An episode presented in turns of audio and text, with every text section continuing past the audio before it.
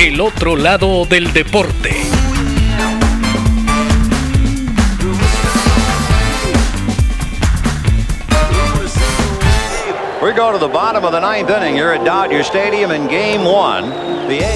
Hoy presentamos a las gradas.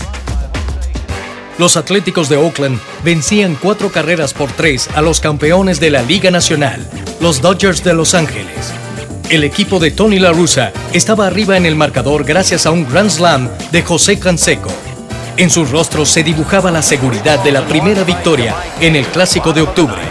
Pero como diría Yogi Berra, el juego no se acaba hasta que se acaba. Había dos outs. Mike Davis recibió base por bolas y se encontraba en la inicial. Dennis Eckersley, uno de los mejores relevistas de todos los tiempos, cerraba esa temporada con una efectividad microscópica. Sus lanzamientos a 90 millas por hora querían sellar el triunfo. En Eckersley se cifraban todas las expectativas. Para muchos, el pitcher repetiría en el montículo lo que había hecho con solvencia indiscutible durante esa temporada, salvar partidos. Eso era lo que todos pensaban, pero a veces el béisbol tiene su propia lógica. El bateador era Kirk Gibson, y en esa postemporada había padecido más dolores de estómago a causa de un virus que turnos al. Para afianzar su minusvalía, cada vez que daba un paso, sus dos piernas le recordaban el dolor de una lesión. Sin embargo, estaba allí como un predestinado. Asumía con la vocación de un gladiador romano su primera y única visita al plato en la Serie Mundial. Jaime Herrí, experimentado locutor de los Dodgers de Los Ángeles, nos habla sobre ese juego inaugural.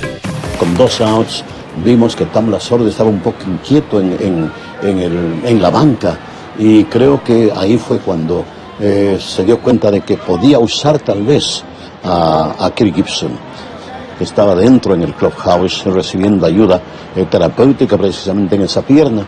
Él dijo que estaba listo para, para batear. Vino al banco, Gibson caminó, llegó allí, tomó un bate y rengueando subió al terreno. Por su parte, la rusa confiaba en Dennis Eckersley como en un seguro contra incendios. Durante el turno de Gibson, el relevista lanzó repetidas veces a primera.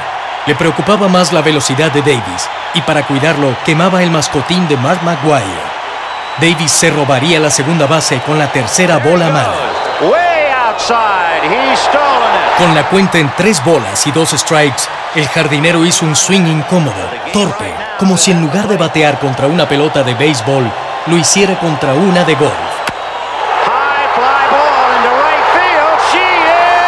Pero le había dado a la bola. A dos años de la visita del cometa Haley, Dennis Eckersley siguió la trayectoria de la pelota como un fenómeno astronómico. Se trataba del batazo de una estrella.